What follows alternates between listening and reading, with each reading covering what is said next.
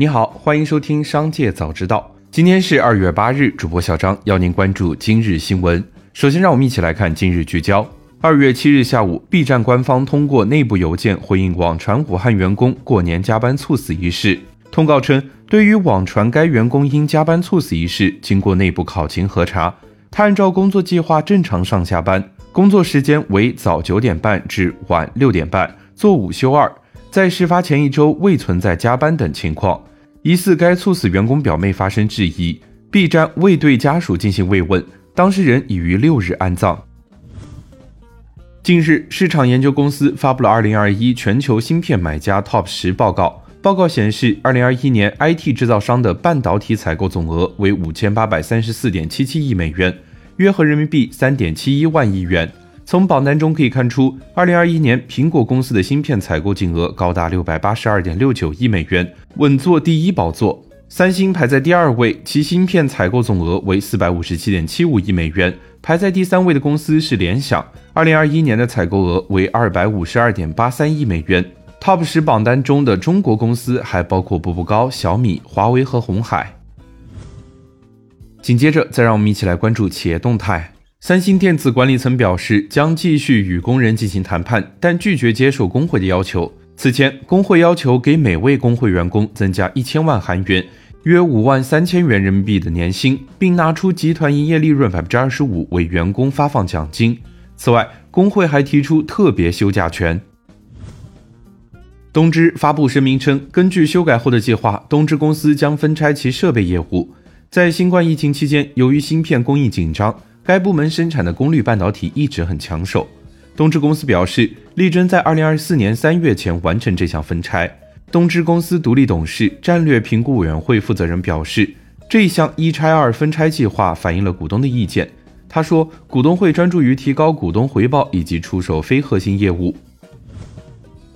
当地时间二月六日下午，据阿根廷媒体报道，随同阿根廷总统阿尔维托·费尔南德斯访华的政府消息人士透露。小米集团将在阿根廷开设门店，并将在该国火地岛生产智能手机，总投资额将达到数百亿美元。该人士补充称，正式公告可能在六十天内发布，但小米前往火地岛已成为事实。近日，记者从证监会国际部获悉，上海杨国福企业管理股份有限公司已经通过提交境外首次公开发行股份，包括普通股、优先股等各类股票及股票的派生形式审批。资料显示，截至二零二一年，杨国福加盟店已经达到了六千多家，遍布全国二十三个省市，并且向海外市场开始拓展。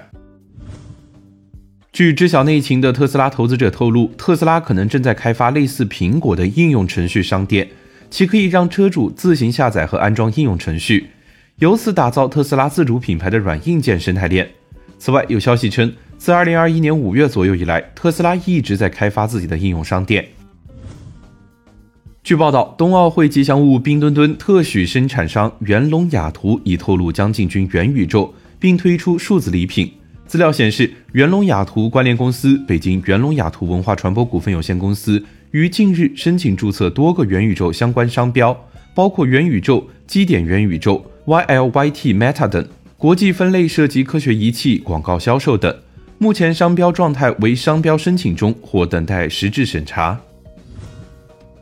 紧接着，再让我们一起来关注产业消息。近日，北京中关村银行和辽宁振兴银行宣布将停办现金业务。北京中关村银行客服称，四月一日起将停办网点柜面和 ATM 机现金收付，客户不能拿现金来银行存款，也不能从银行提款。但这并不是拒收现金，已进行过报备。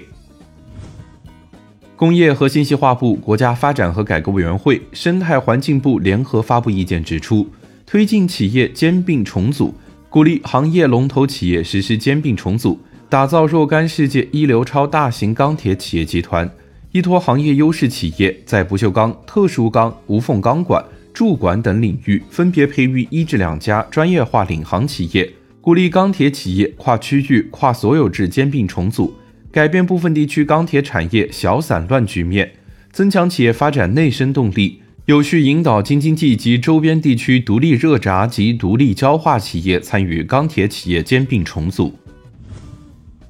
一月，百强房企单月业绩同比下降近四成，拿地总额下降超六成，多数规模房企销售表现不佳。与此同时，在收并购发债、贷款等政策支持下，一月房企收并购事件明显增多。展望二月，业内人士认为房地产市场仍然难言乐观，成交或将持续下行。全年来看，预期行业将迎来负增长时代，谨慎的投资预期难以大幅扭转。以上就是今天商界早知道的全部内容，感谢收听，明日再会。